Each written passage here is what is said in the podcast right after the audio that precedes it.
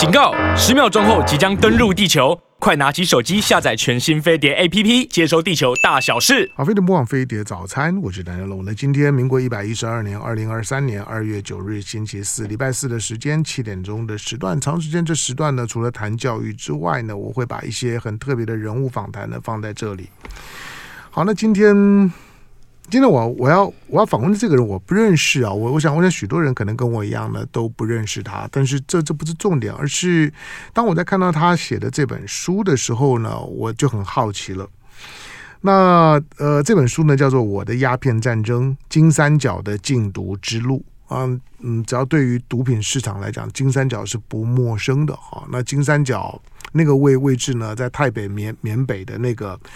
呃，那个那个很狭窄的那个区域里面，但是它为什么叫做叫做金三角？因为尤其是鸦片、罂粟，那大部分的鸦片跟罂粟呢，都来自于这个地方，好，这它被它被称为金三角。可是它跟我们的一个很特别的，跟国国民政府有关的一个历史记忆是有关的，就是那个区块呢，也就是过去在整个大陆撤退之后。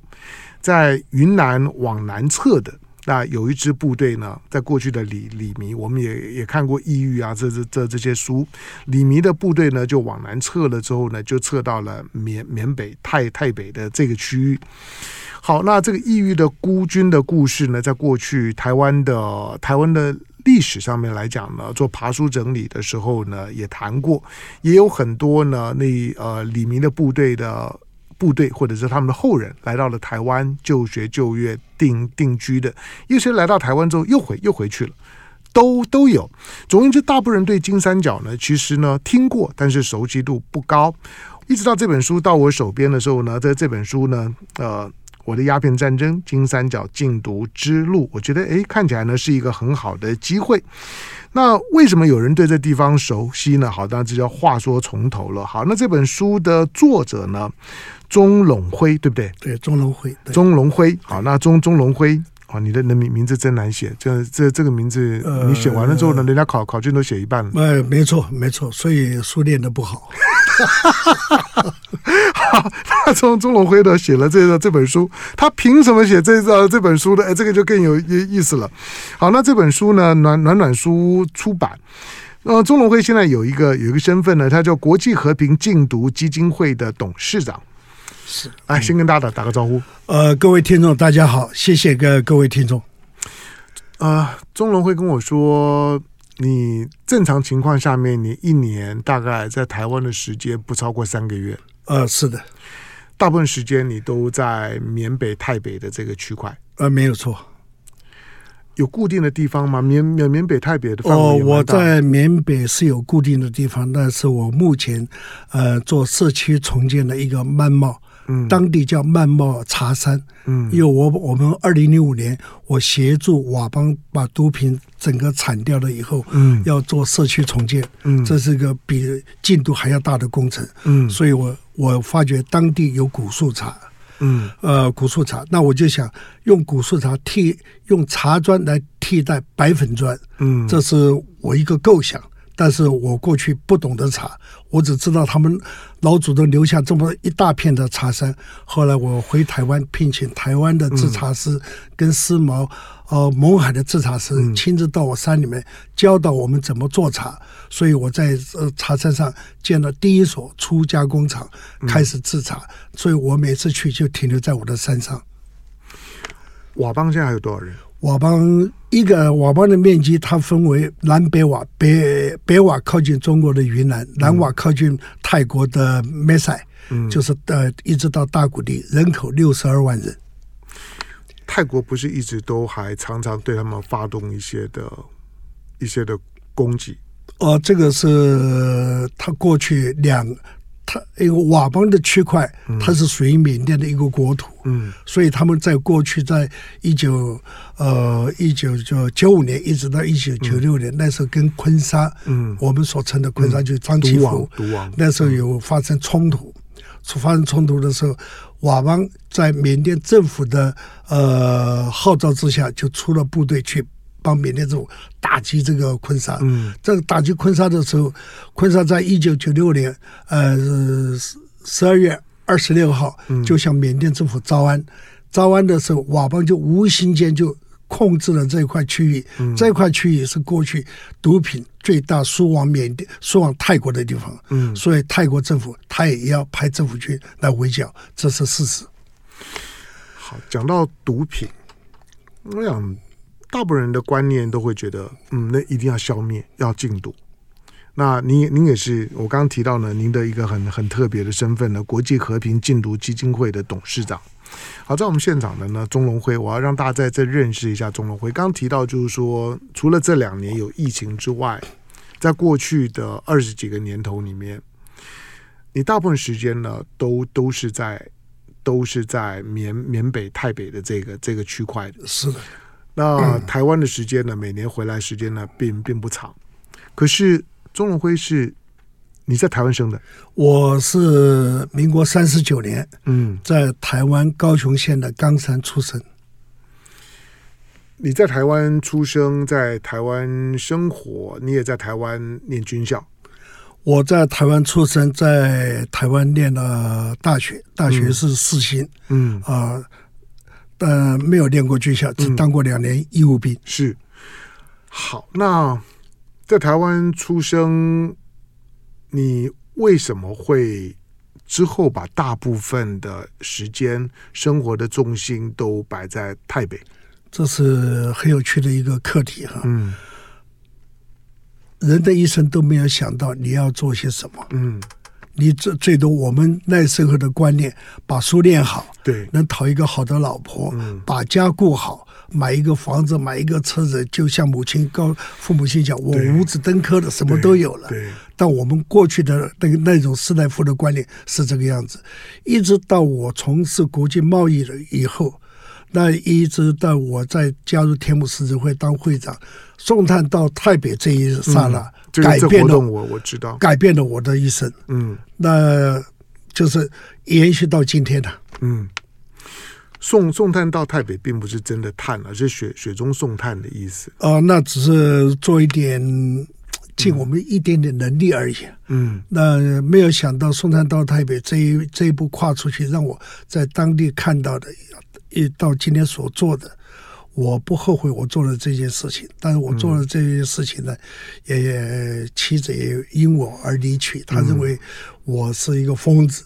呃，一好好一个家不顾，为什么要去做这种事情？对，这也是我想问的，就是你难道没有家人吗？没有老老婆小孩吗？就是你把大部分时间呢，都都都给了台北，离台湾这么远的地方，那个地方正常人都想要逃逃出来的，结果你反而进去了，那你的家人不会有意见吗？呃，你说的，你问的很好哈。我我在台湾是一个非常有非常有一个温馨的家了，也有、嗯、我跟我太太的收入都非常的不错，我们有组织一个好的家庭。嗯，当我发觉到台北这一块地方的时候，我跟我太太也商量过，我就说我能不能把你的爱，嗯，给小爱化成大爱给这个山区的，嗯、我想去为他们奉献。我太太第一个反应，她说你觉得有小三？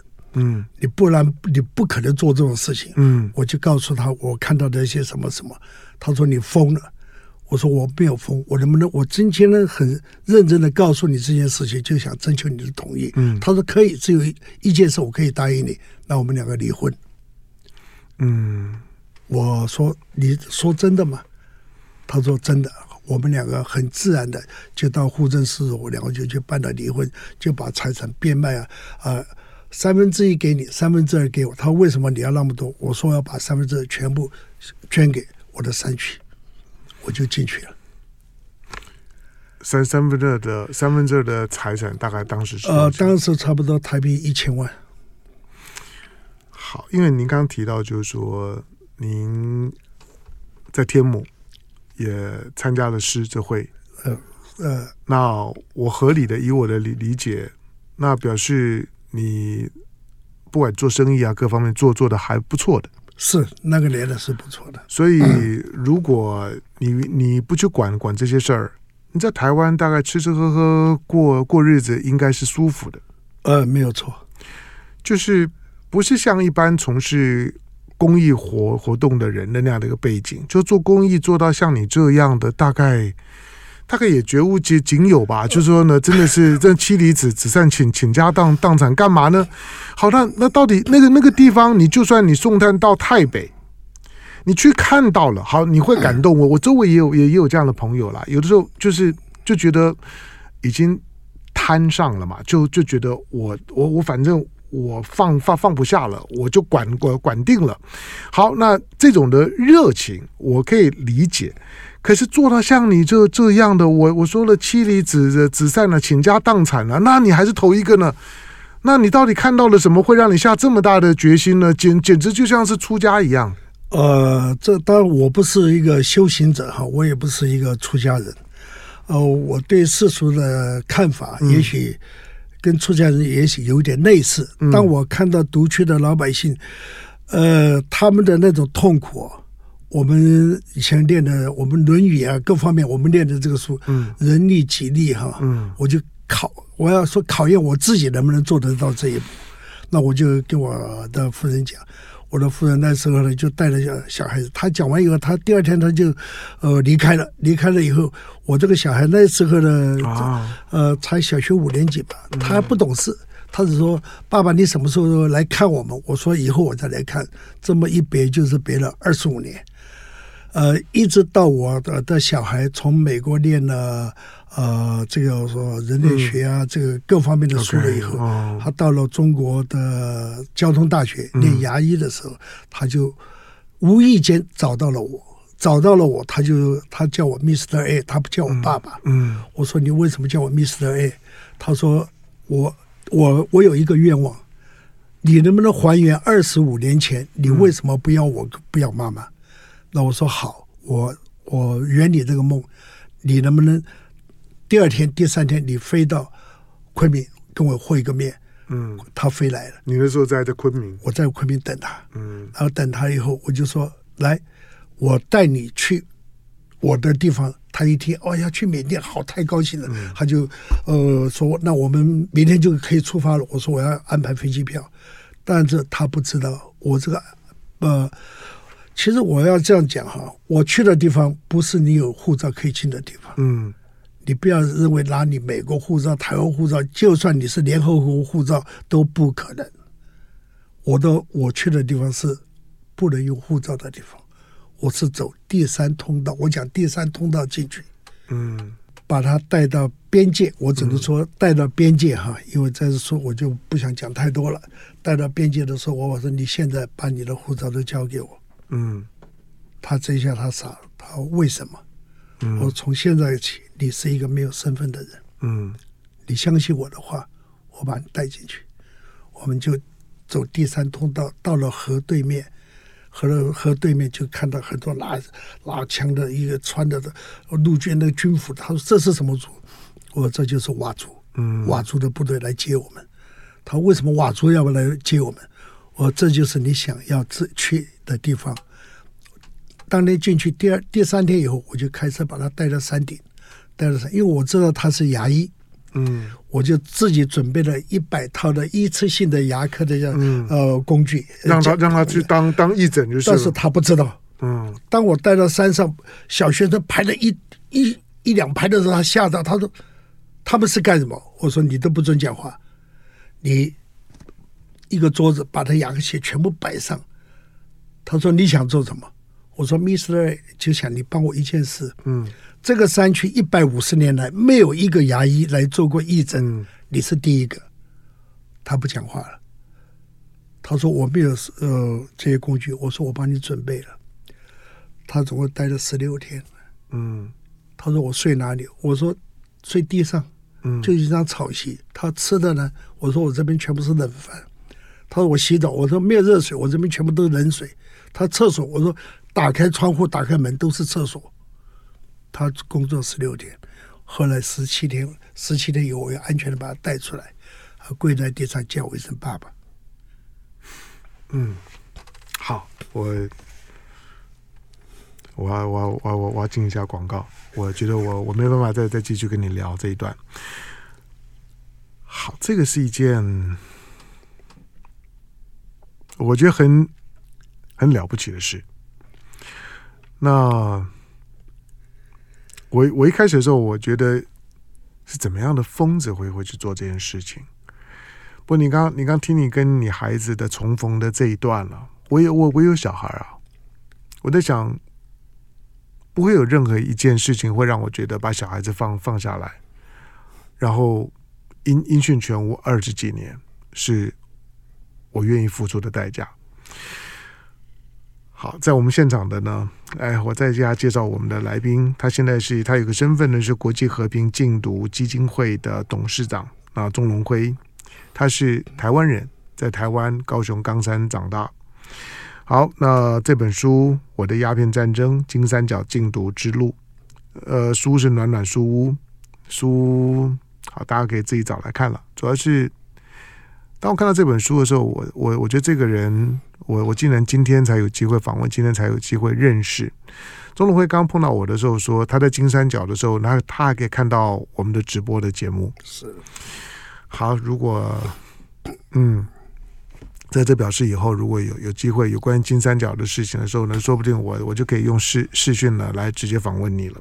然后进了广告，广告回头之后继续跟钟龙辉聊。好，飞碟播网飞碟早餐，我是唐湘龙。那今天星期四的时间啊、很很特殊的机缘哦，我可以访问了国际和平禁毒基金会的董事长的钟龙辉。刚听你讲那一段的时候。你跟你孩子的重逢的那一段呢、我觉得，嗯，是很很感人。他他大概从那一刻开始对爸爸，呃，有了一些重新的理解。不，他不怨你吗？他不会觉得说，难道就这样子，你就就这样子把把我这样子丢的丢下来二十几年的时间？显然，当然的感感谢就是妈妈把他栽培的还不错。那这个这你你你可能也还得要感谢，如果是跟着这个爸爸的话呢，那这孩子今天是不是能够受完很好的教育？那就就未必了。是啊，妈妈呢把他把他栽培的很很好。那也让你们呢有有重逢的机会啊，有化解，然后他对你这些的认认识的机会，否则就很可能像妈妈讲的，就你一定有小三，不然哪哪哪一个男人神经病呢会会会这样子就把自己的一切在这地方好好的日子都丢的丢下来，财产都变卖了，就搬到那样一个地地方去，那个情节就像就像你讲的，那是一个身身份没有用的地方，只有只有人的信任，就是你在那个地方你要被信任，你才能够进得去。是的，没错。好。你在那边已经二十几年了，对不对？呃，前后二十九年。那你、你、你做了什么样的工工作？你、你显然怀怀抱着一些理想跟热情，想要去去改善那边的生活，改变、呃、改善那边的条件。这个理想呢，是很很很大，也是蛮远的。过去有人告诉过我，我们的国家中国，嗯，差点就因为毒品鸦片亡国。嗯，这是我我以前得到一个讯息嘛，鸦片战争。对，那我一直在呃一九 九八年的时候，太皇蒲美龙还没有往生的时候，嗯、他邀请我到。呃，他曼谷的香格里拉大饭店去参加一个宴会，嗯、我去过。嗯，他没有讲是什么宴会，嗯、他说是一个外交官的大宴会。嗯，但是我跟塔信的关系不错。啊，OK，那个时候是塔信。我跟塔塔信，呃，我也受过塔信在总理府的对我一个呃接待，嗯、因为为什么他要接待我？嗯、因为他说你协助我们泰国跟缅甸。边界的毒品啊，控制了一段时间，不让缅甸的毒品进来，你对我们是有帮助的，所以我们就邀请你来。那一天呢，我们在会场没有想到见到一个人，这个人呢，这位长者呢，他是中华人民共和国驻美第一任大使柴泽民。哦，OK。柴泽民那一天跟我见了面了以后，他说：“我问了太皇。”嗯，我请教他，这个名单是台湾人，为什么让他进来？嗯，我想见这个人。嗯，这个人一定是有什么背景的。他你不然的话，我们这种外交官，这个外交官是什么外交官？这在中国，在历届在泰国，嗯，退休或是接任的外交官，嗯，泰皇都有一个礼遇，请这个接任的跟要卸任的，他们有一个 party，一个这个会议。但为什么有一个台湾人参加？嗯，他就哎，我就在这个机缘，那个我见到财，我不叫他财大师，我叫他财伯伯嘛。嗯、他他说我要见你，我已经知道你的底了，我已经看过你的一些资料了，了不起。我我今天见你，想跟你谈一句话就好了。中国为了禁毒，有一个林则徐，嗯，你是林则徐第二个人，因为你做的工作不输给他了，但是他是官派的，你是自发的，嗯，你们两个等级不一样。但我想见你的时候，我要送你几个字：前有古人林则徐，后有来者就是你。但我说蔡伯伯，我是接受不起了。因为林则徐是道光皇帝钦派的，我不是啊，我没有人派啊，我是自己自发的。他就用他的，其实蔡泽明的文笔相当好，嗯，他就用当场就挥笔，他就叫他女儿来拿一张宣纸来，我写前有古人，后有来者，你接不接受？我接受。这、嗯、这个墨宝就摆在现在我的基金会办公室，嗯，蔡泽明，你的你的基金会办公室现在在哪里？就在延平北路一段九十二号，就台湾了，在台台湾的办公室。可是你的基金会并不是在台湾对，我在我的基金会是一九九八年在加拿大魁北克注册法语系，所以我的名片上有一个魁北克的一个 logo 在上面。那那为什么到加拿大去注册呢？因为加拿大比这个国家比较柔性，它没有那么霸权，嗯，所以它在国际间的接受啊，还比较比较。比一些帝国主义的霸权主义的国家要好很多。嗯。嗯，好，那这些年的时间，你投入了，看你头，你头发都已经白了。是的，你你民国三十九年在台湾生，对，你算你现在已经七十三，七十三岁，对，你也老了耶。我不老，我还可以做二十六年呢。我我我已经自己可以算很九十活活到九十九岁。我母亲讲了一句话：“儿子继续做下去，我的骨灰跟你的骨灰。”我的骨灰撒在那边，看到你继续要做下去，你的骨灰也撒在，你能找一个传人。那时候我就想把我儿子拖下水，因为做这种工作，外人没有办法，没有任何人。我二十几岁，不好吧？那那他妈妈铁铁铁定恨恨死你啊！他妈妈已经恨我恨了一辈子了，因为我儿子那一天很高兴了。嗯，他我带他进去，他他已经看到我所做的，嗯、他他他高兴的不得了，他就发一个 email 发到美国给他妈妈。嗯、我我已经进去，我知道我妈妈我爸爸在做什么。嗯、他妈妈马上告诉他：“嗯、你告诉你那个混蛋的爸爸，王八蛋的爸爸，嗯、我这一生最爱最恨的就是他了。他怎么忍心害了我，嗯、还要害你？他太不，他太不尽职了。嗯，但是我告诉我就我说儿子，你回你妈妈，我们两个生了你了不起，是你是我了不起儿子。嗯、将来有机会，你不要职业，你给我两年时间，你能不能这两年在我的山区啊？”三万五千平方，嗯、一个桃园这么大，你全部做义诊，嗯，做两年，也是你的一个成绩嘛。你再出去开业，好不好？我儿子偷偷告诉我，我说你这次你不能跟你妈妈讲嘛，嗯，我再带你偷偷带他进去，嗯，他答应了。好，不过那个地方其实也还是有有有风险、有危险的。那个地方的风险呢，是你看不到的风险。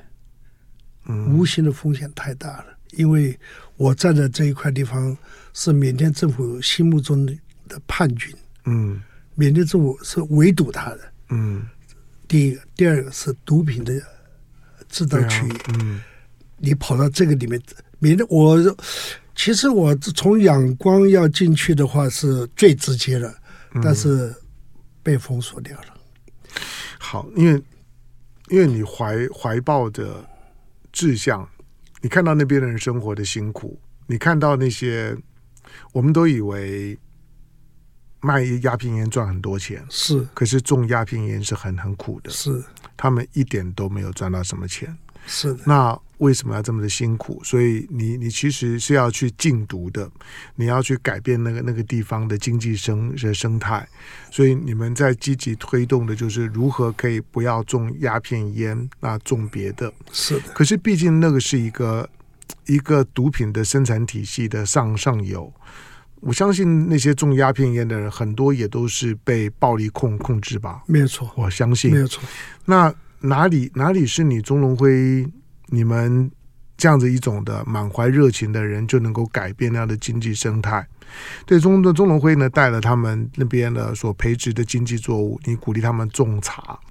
不是，那个茶不是种，嗯，是他们老祖宗就留下来，好那都是百年百年的茶了。我在我我在我在我在进行一下广告，广告回头之后呢，我我继续跟钟龙辉聊。当然今天本来本来并没有想到这一这一块了，不过我刚跟你聊聊的时候，我觉得这件很很很了不起的事情。我我坦白讲，我也不知道呢，有台湾人像你这样子，竟然把自己的青青春全部丢在里面，真的是倾家荡产。妻离子散，就去做一件这种的傻事儿，而且明明自己的日日子过得好好的，好，但是我猜想你现在做的工作本身，除了需要需要理解、需要推广以外。你们可能也还需要有更多的资源的投入，是的。可是你的基金会又不是设在台台湾，没错。而是这样，你要劝募、要抵税等等都不太可能。是的。我甚至怀疑你的你的基金会呢，在华人圈子里面的知名度恐怕都不太高。呃，没有错。好，我们去试试看了，看看能不能再多做点什么。那就不管怎么讲，飞碟早餐的听众，如果你听到了。我我今天意外的访访问了一个傻傻子疯子疯子，好，能等他做这件事情做做了这么久了，我觉得这是一件很了了不起的事。来广告回头之后，继续跟钟龙辉聊。好，非常不枉非得早餐，我是谭家龙。来，今天星期四的时间，在我们现场的钟龙辉。那钟龙辉是谁？你可能得把节目听一遍，从从头认认识起哈。但是我会访问他呢，并不是有什么特别的机缘，我纯粹是看了这本书啊，我觉得这个人有有点意思。好，那我的鸦片战争，金三角的禁毒之路。我想到就是说，我说会有这个时候还有人会去写金金三角，因为金三角对许多人来讲就是一个神秘的地地方，而且而且是一个罪恶的渊藪，因为很多的鸦片啊、毒品啊、海洛因啊都从从这地方出来的。好，这是大家听到金三角的时候呢，会敬而远之。但是竟然会有一个台湾人呢，在他的青春，他结束了在台湾的一切啊，冒着很多的误解，包括自己的妻子的不谅解，然后。然后投入了，就是说在金金三角，我也不要说去救援了，就是你最少显然觉得想要在那地方帮点帮点什么，当然并不是去帮忙了，帮忙去去去去卖鸦片贩贩毒，而是在那个地方的环境怎么样能改变？那个地方是一个连缅甸政府、连泰国政府都没有办法的地方。是，对，你钟龙辉能做什么嘛？好吧，那你在那地方已经快要三十年了。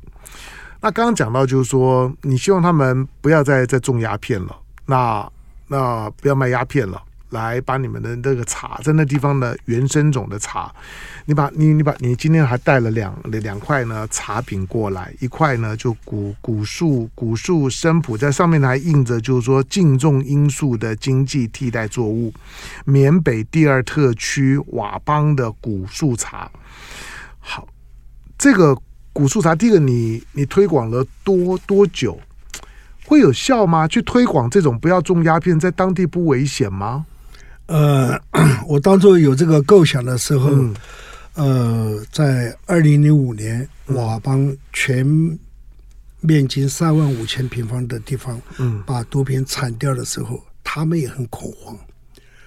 有什么可以替代鸦呃呃罂粟花的经济的条件？嗯我说这个这个地球上这个植物啊，没有一项可以取代罂粟花的经济效益。嗯，它当然除了医学上可以用，但是它当它制成白粉的时候，没有一项经济作物可以替代它。嗯，但是佤邦为什么的佤邦的领导包有祥将军为什么愿意这么做？嗯，我也跟大家分析了，人活得要有尊严。嗯，你。这一代也许因为这样子，赚了不少钱。嗯，请问你的下一代是活得没有尊严的地方？嗯，他其实包有祥将军，他的小他的中文程度只有小学三年级。嗯，但他的领悟能力蛮高的。他们现在还升国旗吗？升不是哦。我那一块哈，稍微要解释一下，我那一块跟国民党的估计是完全不一样的，不一样的。我那一块在的地方以前叫缅共，嗯缅甸共产党。哦，OK。那又更更特别的一块了。对，我们这一块，所以那个那个地方其实很很复杂，对不对？是非常复杂。哦，跟国民党有交手过，跟孤军交手过，跟缅甸政府军有交手过，等等。对，我在这这个地方二十多年以后，了解他们的呃历史背景，我只想给包司令讲一句话：我这一生，我交你一个朋友，在独区交一个朋友，你产出毒品了以后，能不能？之前你们能做一件事，他说你要我做什么？嗯、我说你能不能签禁毒宣言？他听到以后他大笑，嗯、他说你知道我们靠什么为生吗？嗯、我说我知道。他说你明明知道，你为什么叫我签禁毒宣言？嗯、我说我我起个稿，我就我我的中文也不是好，刚刚我已经讲过，我的名字就很难写，嗯、所以书也念的不多，我就起了一个英文的呃中文的内容，哦嗯、我用。我用我的破英文再翻译成英文，我就说：“来，司令，嗯，你能不能签进度？你不要光说，说了不算了。”对，那他这个时候他很冷静的告诉我：“我不想看，你念给我听好了。”嗯，我就说这个呃，巴拉巴拉就练完了。嗯，那他说能不能请我的长官，另外一个人叫？果敢就缅甸果敢第一特区总司令彭家声，他说我长官，你请他先签，他签了同意了，我就签，好不好？我做了。果敢果敢在缅北嘛，对不对？啊，缅甸北部靠近中国云南的临沧。对，前前阵子不是还常常在缅。对，那个口岸叫兰省，因为我在这一带跑了很长的一段时间，我就跑到果敢找彭家声，彭司令，彭家声。学问蛮高，因为他是明朝就过来的，呃，他在当地已经第六代了，嗯，他就讲，他看到这个，他就也笑了，笑的那个你会打冷战的。他说：“你是玩真的还玩假的？” 我说我：“我我不知道。”我说：“你能不能签？”包司令说：“叫你签。”他说他太聪明，他叫我先签。他说你你是他的长官，嗯、你们在缅共东北军区的时候，你是他营长啊。嗯、他说我怀疑你，嗯，是不是签了这个可以到外面去卖钱？嗯、第一个，他说你们，尤其是你们国外的台湾人啊，那个中国人啊，不管是哪里人，嗯、都签了我叫我们签的这个字，你们这个可以卖钱，表示是真的。嗯，我说你可以合理的怀疑，但是。我说彭司令，当我两个眼睛注视到你两个眼睛的时候，嗯、人唯一不会骗人就是眼睛。嗯、眼睛在闪烁的时候，那就是打问号的时候，不用测谎。你只要两个对我，我问你十个问题，十个问题的主题只有一个，我用十种不同的方式问你一个。嗯、谭小龙，你认识吗？你在哪里认识？等等，嗯、你回答的有一点闪失，我就知道你在骗我了，比测谎还要厉害。好嘞，彭彭家彭司令就。没有人对我这样子敢对我这样讲话，嗯、因为讲话的时候钢笔就拿出来。嗯，好了，兄弟，我做了，嗯、你再去找包司令。我拿到这封信，我都发抖啊。哦、我说彭司令，你真的签了？他他说我也，你也没有威胁我，但是你刚刚讲那一句话，我听进去了，嗯、我看到你眼睛，那你还你在讲眼睛讲的时候，我就签了。啊我就拿了回去告了包司令，包司令说他真的签了。嗯、我说真的，他签的。他说：“哎，他的字我认，他的字很漂亮。”嗯，彭家声。嗯，那我说你要不要签？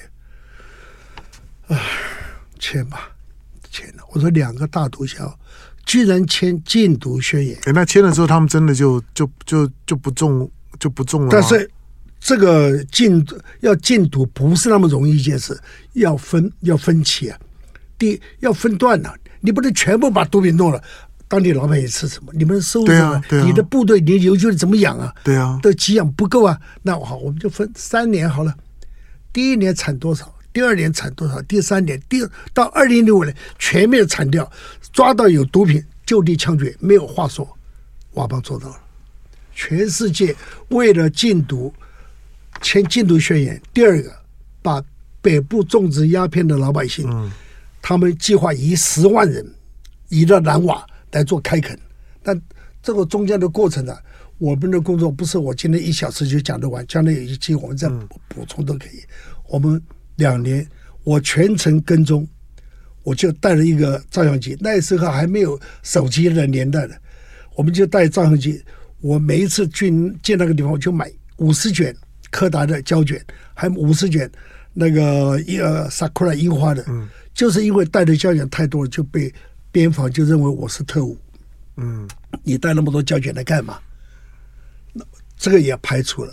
我就是带了一个尼康的相机，也是太先那个年代带尼康相机也是太先进了，所以被老挝的政府也是特务被关了一个礼拜。嗯、然后这个尼康相机呢，我在呃北部移民到南瓦，我拍了一万张照片，到最后的时候这个扳的扳断了。嗯，那是用扳。好，那现在现在那边。还有在中毒吗？呃，我可以用我个人的生命的担保，瓦邦三万五千平方没有任何毒品。